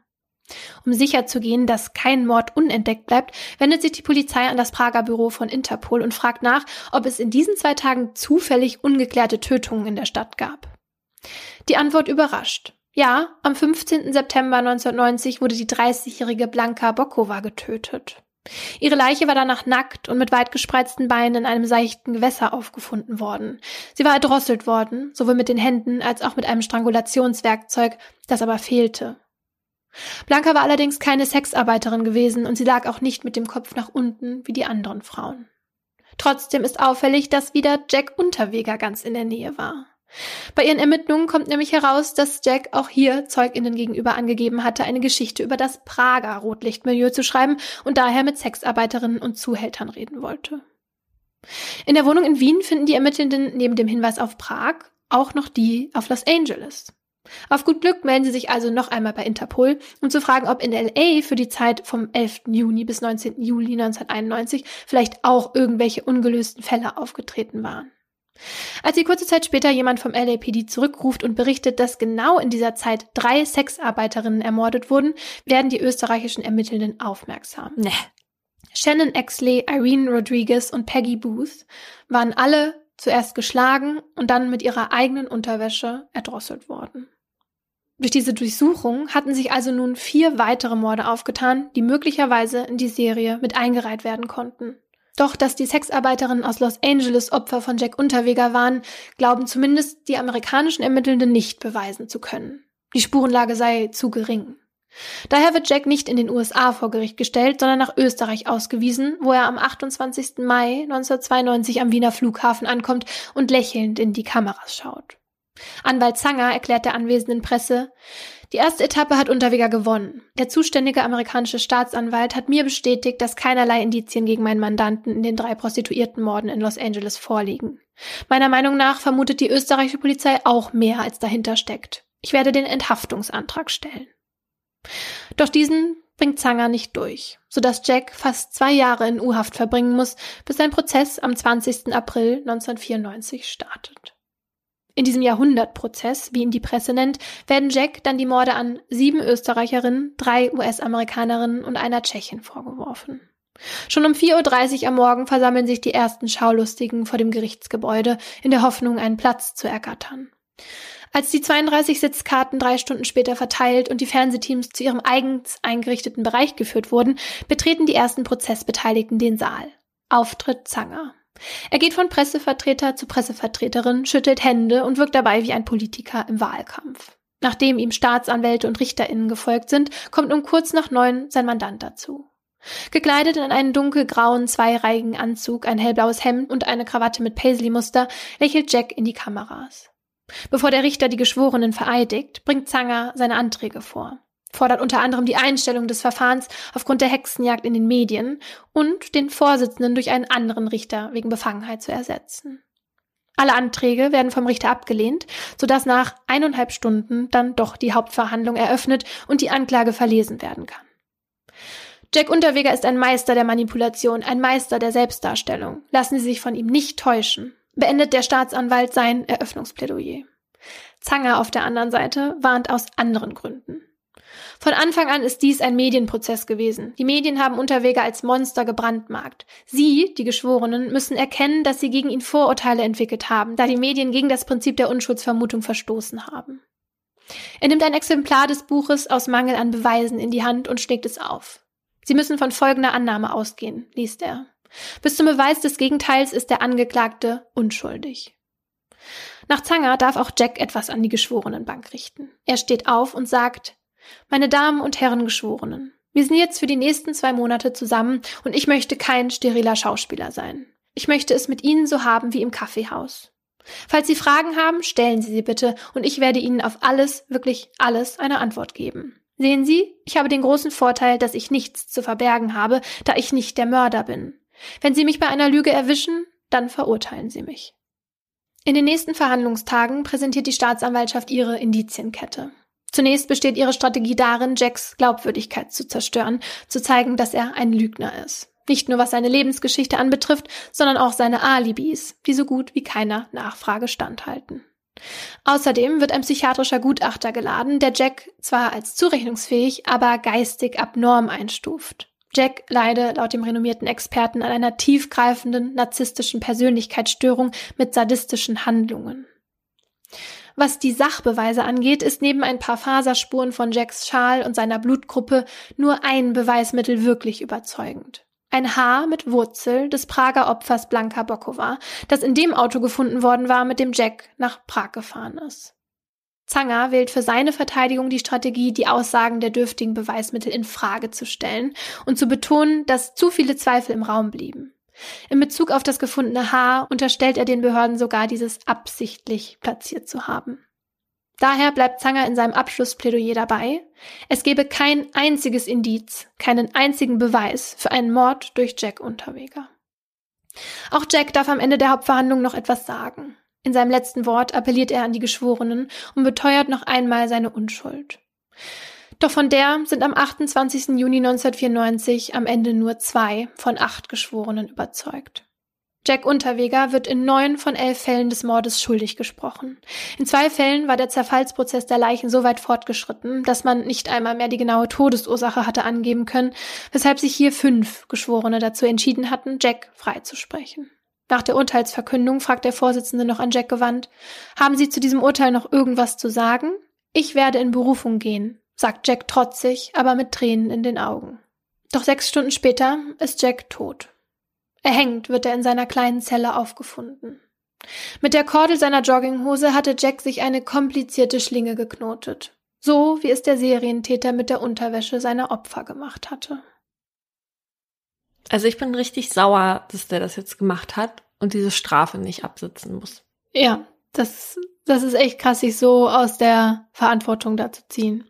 Aber wozu das natürlich geführt hat, ist, dass er nie rechtskräftig verurteilt wurde. Also dass das Urteil nie rechtskräftig wurde mhm. und er rechtlich gesehen nicht als Serienmörder bezeichnet werden darf. Was wir auch hier jetzt nicht gemacht haben. Von daher sind wir fein Haben wir raus. nicht gemacht. Ja, also ich glaube, wir wissen alle, dass man das rechtlich nicht so sehen kann, aber auf einer anderen Ebene geht man ja sehr stark davon aus. Ich find's halt so krass, dass es halt auch dann mit dieser komplizierten Technik war, wie er offenbar diesen Knoten geknotet hat. Viele sehen das auch als Eingeständnis, zu zeigen, haha, ja, hier, ich war's Mhm. doch sozusagen. Ja, klar. Und wenn er es wirklich war, was für ein krasser Typ muss man eigentlich sein, dass man dann diese Artikel darüber schreibt? Und was für ein sadistisches Arschloch musst du sein, dich daran so zu ergötzen an dem Leid dieser Ja. Sexarbeiterin und dahin zu gehen und zu fragen, ja, wie ist es denn? Wie, ähm, wie dolle Angst hast du denn? Und wie schützt du dich denn? Und so, also, Also wenn das Urteil nicht rechtskräftig ist, dann kann man das ja jetzt nicht so sagen, wozu das womöglich diente. Aber der Verdacht liegt ja nahe, dass, sollte er es gewesen sein, er halt gucken wollte, was macht meine Tat? Vor allem halt auch mit potenziellen Opfern. ja. Also der hat natürlich wahrscheinlich auch in der Redaktionskonferenz den Arm gehoben, hat gesagt, lasst uns doch mal ein Stück darüber machen. Ich biete mich gerne an. ja, richtig widerlich, ja. Und ORF wusste nicht, warum der vorher in Haft saß. Das weiß ich nicht, aber so aus meiner Recherche heraus hat er das auch sehr, also er hat es auch sehr schlau gemacht und sich sehr schlau verkauft und eben über ne, diesen Mord, den er begangen hat und natürlich auch, und dass er vorher auch mal als Zuhälter gearbeitet hat, das hat er natürlich alles verschwiegen und hat halt so getan, er hat sich wirklich als Opfer seiner Kindheit präsentiert, ne, wie wir das eben kennen, ähm, ja, vernachlässigt, keine Mutter, kein Vater, einen alleinerziehenden Großvater, der ihn geschlagen hat. Und da konnte er dann quasi nur so werden. Und dadurch, dass er darüber geschrieben hat, hat er sich dann sozusagen davon befreit. So hat er sich dargestellt. Ne? Hm, hm. Man wollte natürlich an das Gute glauben. Und weißt du, was mich da so aufregt? Er saß ja schon mal 15 Jahre in Haft und hat dann das Leben zurückgekriegt und hätte ja noch mal von vorne anfangen können. Ja, Und man offenbar hat man ihn ja auch lassen. ja, alle Türen waren offen. Und am Anfang ging das auch noch gut. Also der hat dann Theaterstücke auch aufgeführt und so. Und dann blieb so ein bisschen die, der Erfolg aus, weißt du, den er hatte Mhm. von seinem ersten Buch, wo ihn Mhm, alle so, mhm. wow, gefeiert haben und so. Und da spekulieren eben einige auch, dass das ne, ihn so in seinem narzisstischen Bild sehr geschadet hat. Und dass das vielleicht auch ein Grund war, warum er dann auch die Taten wieder begangen hat. Wobei man aber ja sagen muss, wenn er ne, die, diese Persönlichkeitsstörung hat und ein Sadist ist, dann konnte er das wahrscheinlich auch gar nicht abstellen und vielleicht war alles genauso geplant, wenn er wieder rauskommt, dass er wieder anfängt. Ne? Hm. Man hätte es gern von ihm gehört, ja. Ja. Aber Jacks Anwalt, Dr. Georg Zanger, mit dem ich für die Folge auch ein Interview geführt habe, der hat mir erzählt, dass er sich sicher ist, dass das Urteil in zweiter Instanz aufgehoben worden wäre. Nicht nur wegen der wenigen Sachbeweise, sondern schon allein wegen all der Anträge, die abgelehnt wurden. Und auch Jack wusste laut Zanger, dass die Chancen dafür nicht schlecht standen, weshalb Zanger der Ansicht ist, dass es gar kein Suizid war, sondern eine Tötung. Von wem? Er glaubt, dass Beamte in dem Gefängnis ihn getötet haben, weil der sie genervt hat. Die, die genervt hat. Und dann haben die auch den Knoten so gelernt. Er hat mir aber erzählt, deswegen denkt er das, ja, der hat es sich nicht einfach nur ausgedacht, sondern er wurde nämlich morgens um 6 Uhr am Tag nach der Urteilsverkündung von einem Mitarbeiter des Gerichts angerufen, der seine Identität aber nicht preisgeben wollte. Und der hatte Zanger erzählt, dass Unterweger gerade ermordet wurde. Und so hatte Zanger quasi von dem Tod seines Mandanten noch vor allen anderen vor der Öffentlichkeit erfahren. Und erst ein paar Stunden später gab es dann, wie er sagt, die offizielle Version des Suizids. Ja, aber dieser Beamte, der kann das ja auch falsch verstanden haben. Ja. Zanger meint halt, Unterweger hätte keinen Suizid begehen wollen, auch wenn der schon früher mal damit gedroht hatte. Er meint halt, das war von Unterweger immer nur so ein Schrei nach Aufmerksamkeit, wenn er darüber geredet hat. Hm. Ich habe Herrn Zanger übrigens auch gefragt, ob er eigentlich von der Unschuld Unterwegers überzeugt war oder ist. Und das hat er mir geantwortet. Also ich sage Ihnen das ganz ehrlich, ich war von Anfang an aufgrund seiner Erzählungen überzeugt, dass er im Recht ist. Und es hat Phasen gegeben, wo ich überlegt habe, ob es nicht auch anders gewesen sein könnte. Und am Schluss war ich der Meinung, ziemlich gespalten 50-50. Hätte ich jemals die Überzeugung gehabt, dass er der Täter ist, hätte ich aufgehört. Das wusste er aber auch. Okay, aber dass er von ich bin überzeugt, er ist unschuldig zu 50-50 geht, ist ja, also das sagt ja auch schon was, ne? Mhm. Also sagen wir mal so, ist er es nicht gewesen, dann wären das sehr, sehr viele Zufälle, die da zusammengekommen sind. Ja. Ja, und Zanger war ja auch eigentlich eher so sein Medienanwalt. Und dass mal so ein Prozess auf den zukommt, das hat er, glaube ich, auch nicht kommen sehen. Kennengelernt hat er Jack nämlich tatsächlich über seine prominenten MandantInnen. Also ich wurde von der Kulturszene, die mir vertraut war, mit der ich ständig zusammengearbeitet habe, gebeten, mich um den Fall zu kümmern. Das habe ich dann auch getan und habe Jack Unterweger besucht, habe ihn kennengelernt, habe ihn mehrmals besucht, habe die Entlassungs Anträge mit ihm vorbereitet und habe dann auch äh, gemeinsam mit ihm besprochen, wie man sich dort verhält, wie das äh, äh, vor sich geht. Mein persönlicher Eindruck war damals, dass er sehr zielstrebig ist, dass er eine Vorstellung äh, von dem hat, was er haben will und dass er auch gut vorbereitet ist. Nachdem Zanger Unterweger dann aus der Haft bekommen hat, war der dann ja eben eher so wie so ein Manager für den tätig. Und als sich die Medien dann 1992 nach diesem Haftbefehl dann so auf den gestürzt haben, dann war Zanger natürlich total in seinem Element. Die Art und Weise, wie diese Publikationen waren, die in Wahrheit schon eine Vorverurteilung dargestellt haben, so dass eigentlich in der breiten Bevölkerung gar kein Zweifel mehr sein konnte, dass er der Täter ist, und zwar von einer Vielzahl von Morden, habe ich mich entschlossen, hier gegen die Medien äh, vorzugehen und ihm zu empfehlen, Medienprozesse anzustellen, weil sich jemand so etwas, auch dann, wenn er verdächtig ist, nicht gefallen lassen muss, weil ja die Art der Vorverurteilung jede objektive Beurteilung in einem späteren Prozess unmöglich macht. Herr Zanger kannte sich damals auch schon sehr gut mit solchen Medienprozessen aus. 1989 hat er nämlich einen der sogenannten Todesengel von Leins in solch einem vertreten. Über die Mandantin war im Vorfeld von der Kronenzeitung nämlich auch vorverurteilend berichtet worden und Zanger hat es dann geschafft, die Zeitung juristisch halt zu einer Gegendarstellung zu zwingen. Das war aber dann nicht irgendeine Gegendarstellung, so wie wir das kennen, vielleicht auf Seite 5 oder so. Die Zeitung musste mehrere Sonderausgaben rausbringen und alles klarstellen. Und so eine Gegendarstellung erreicht Zanger dann später auch für Unterweger. Und auch wenn der Zanger dann jetzt quasi der Schreck der Presse ist, ne, weiß er natürlich auch, dass die Presse ihm bei seiner Verteidigung auch helfen kann, beziehungsweise er sie auch nutzen sollte. Vor allem bei so großen Fällen, in denen die öffentliche Meinung auch indirekt Einfluss auf das Gericht beziehungsweise die Geschworenen haben kann.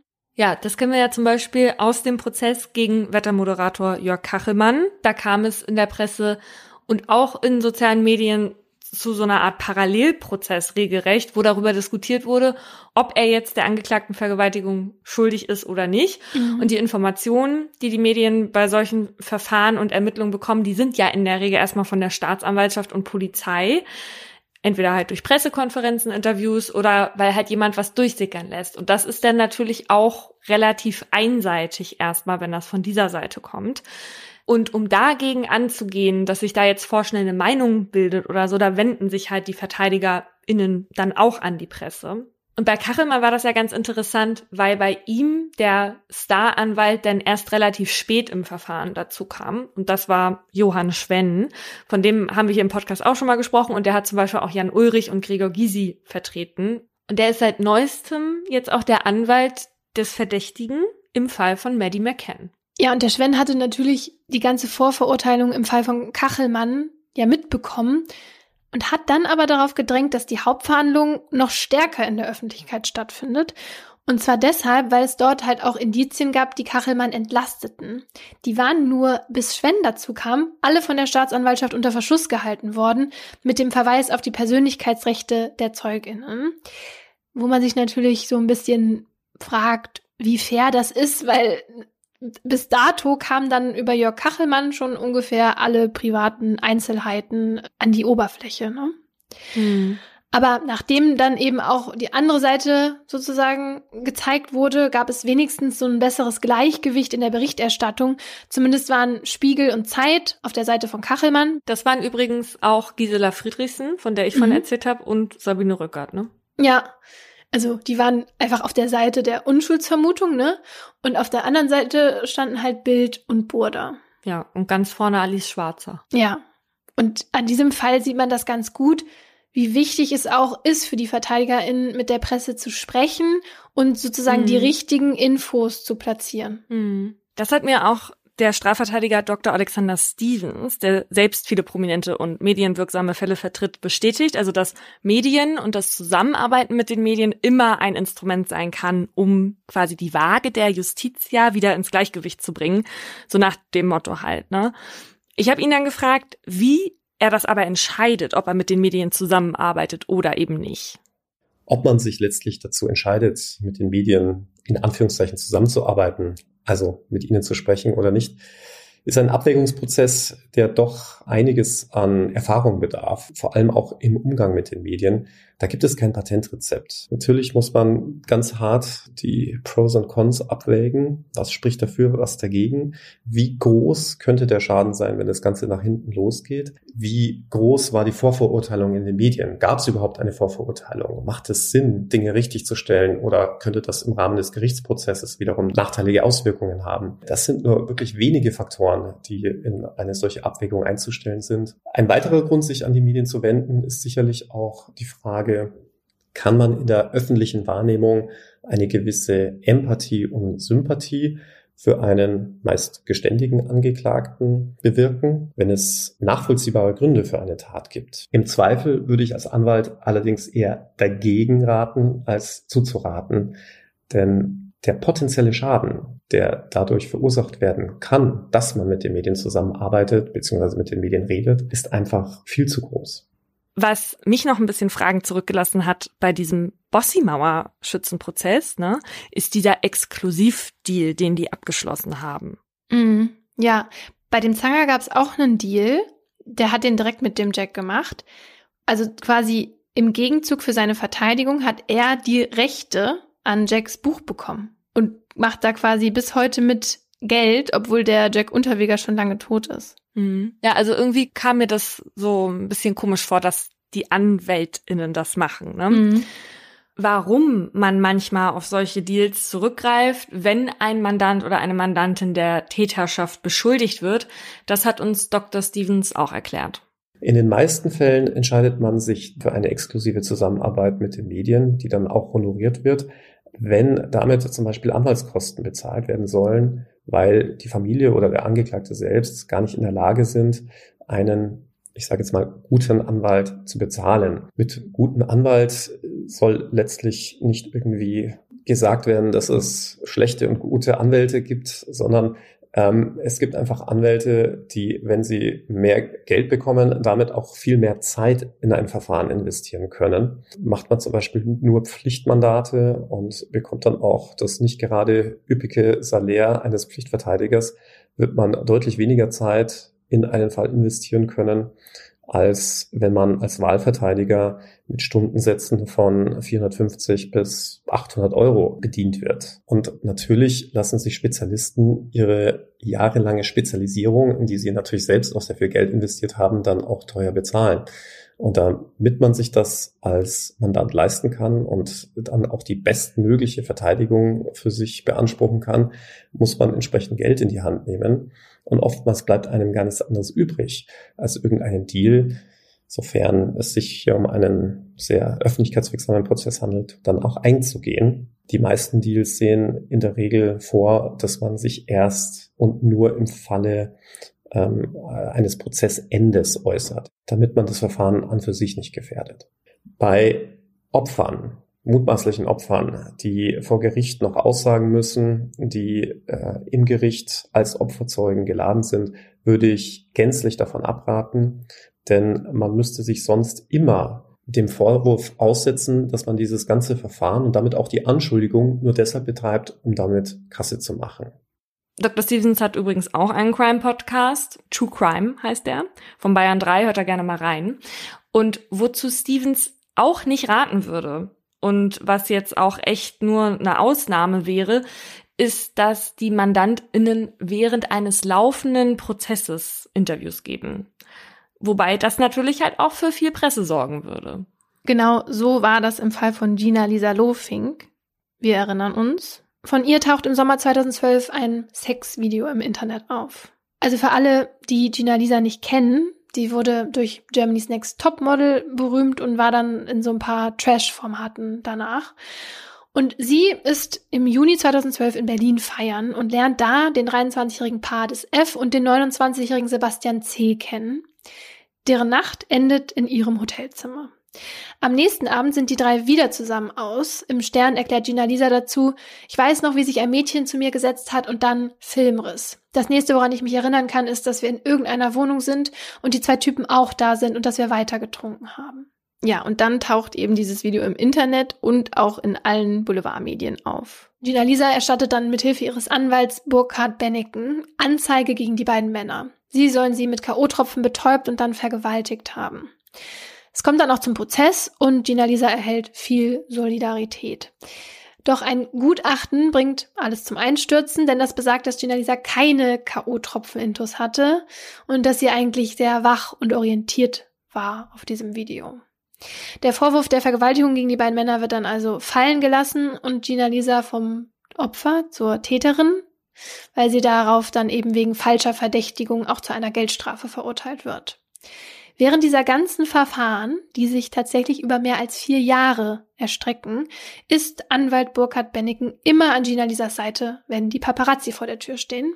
Die gehen zusammen in Fernsehstudios und geben Interviews für Zeitungen. Und auch im Revisionsverfahren zu dieser falschen Verdächtigung 2017 kommen die beiden zusammen und werden von Blitzlichtgewitter empfangen. Obwohl der Termin eigentlich geheim war und nur die Anwältinnen davon wussten. Gina Lisa sieht bei diesem Termin sehr mitgenommen aus und dabei hätte sie eigentlich gar nicht anwesend sein müssen. Also das hätte auch der Anwalt alleine machen können. Der Richter vermutet dann, dass ihr Anwalt es war, der der Presse Bescheid gesagt hat und auch Gina Lisa halt zum Erscheinen zu diesem Termin geraten hat.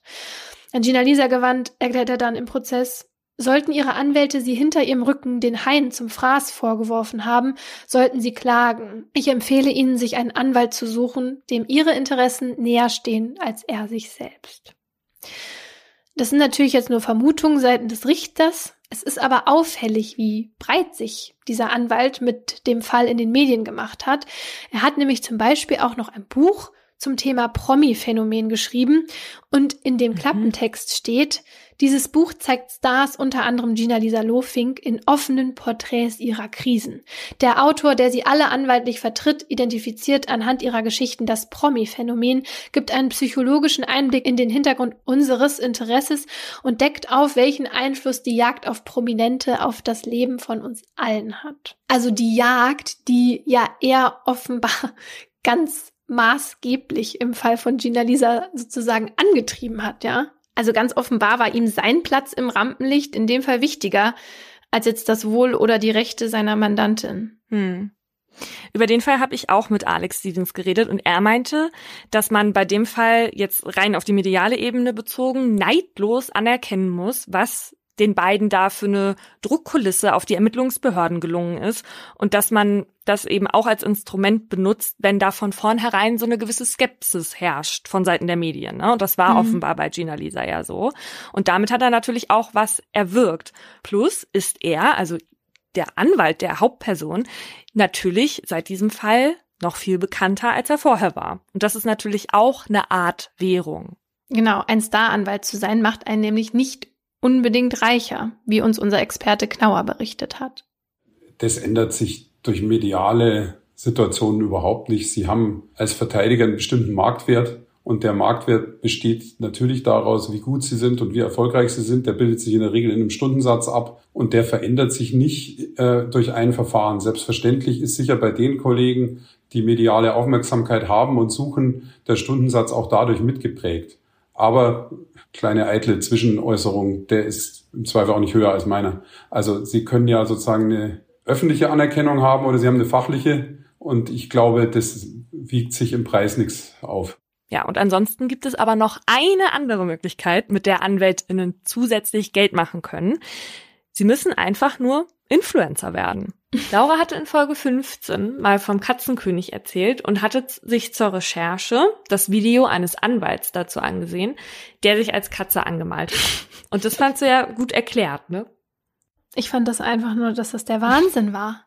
Also wie cool kann man eigentlich sein, dass man, also der hatte damals ja noch fast überhaupt keine Views und hat dann diesen Fall erklärt und so ein aufwendiges Make-up und Kostüm mhm. von diesem Katzenkönig gemacht und ich fand das einfach nur cool und wir schauen ja für Mordlust viele solcher Jura-Videos und das war einfach perfekt erklärt und genau, ja, da war ich dann schon Fan. Und diese Katze ist jetzt ein Internetstar, Herr Anwalt, hat schon länger halt eben diese YouTube-Videos gemacht, ist dann aber irgendwann auf TikTok umgestiegen. Und das war dann sein Durchbruch. Da hat er mittlerweile 4,8 Millionen Follower, die Krass. ihm dabei zugucken, wie er vor allem für junge Leute Recht erklärt.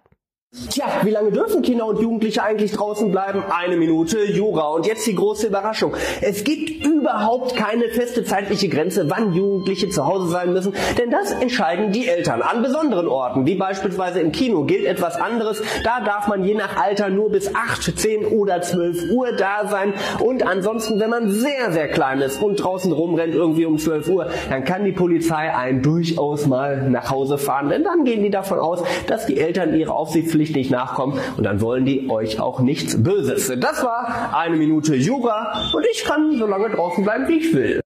Wie ich das damals mitbekommen habe, war Herr Anwalt halt auch so einer der ersten, der so einen Infokanal überhaupt, also für das deutsche TikTok gelauncht hat. Mhm. Auf Insta hat er jetzt auch eine halbe Million FollowerInnen und ist ja tatsächlich jetzt auch Influencer, hat natürlich auch Werbedeals und damit natürlich auch noch zusätzliche Einnahmen zu seinem Anwaltsda sein, ja. Und ich kenne jetzt keine anderen JuristInnen, die mhm. das geschafft hätten, sich selber zu so einer Person des öffentlichen Lebens zu machen.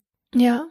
Ja, Bossi ist der Staranwalt unserer Eltern und Herr Anwalt ist der Staranwalt unserer nicht vorhandenen Kinder. Aber der ist ja eigentlich, ja, aber er ist ja eigentlich kein Star-Anwalt, sondern er ist selber ein Star, weil er Anwalt ist, weil er hat weder berühmte MandantInnen, mhm. ist ja Familienrechtler, noch sind die Fälle, die er vertritt, jetzt so spektakulär, dass schon mal in den Medien darüber berichtet ja. wurde, ja? Ja, wir erweitern den Begriff jetzt hier. Okay. Er ist ein Staranwalt, okay. okay. So, ganz kurz noch.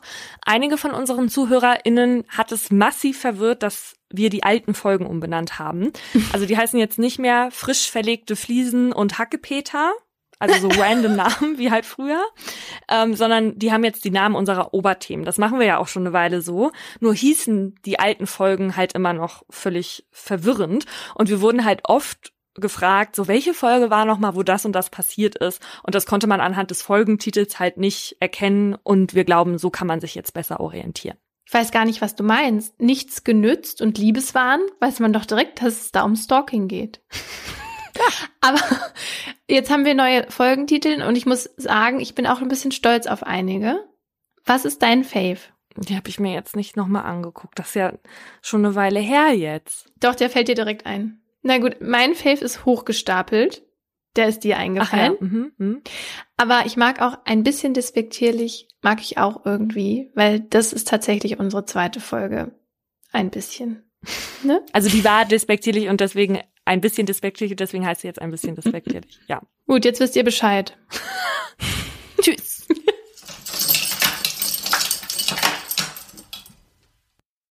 Im folgenden Trailer für den Podcast Justitias Wille geht es um Depression und Suizid. Bitte achtet auf euch, wenn ihr reinhört. Ein Flügel der großen französischen Fenster steht offen und gewährt einen Blick in den großen Garten. Von draußen dringt warme Luft in das bescheiden eingerichtete kleine Hotelzimmer.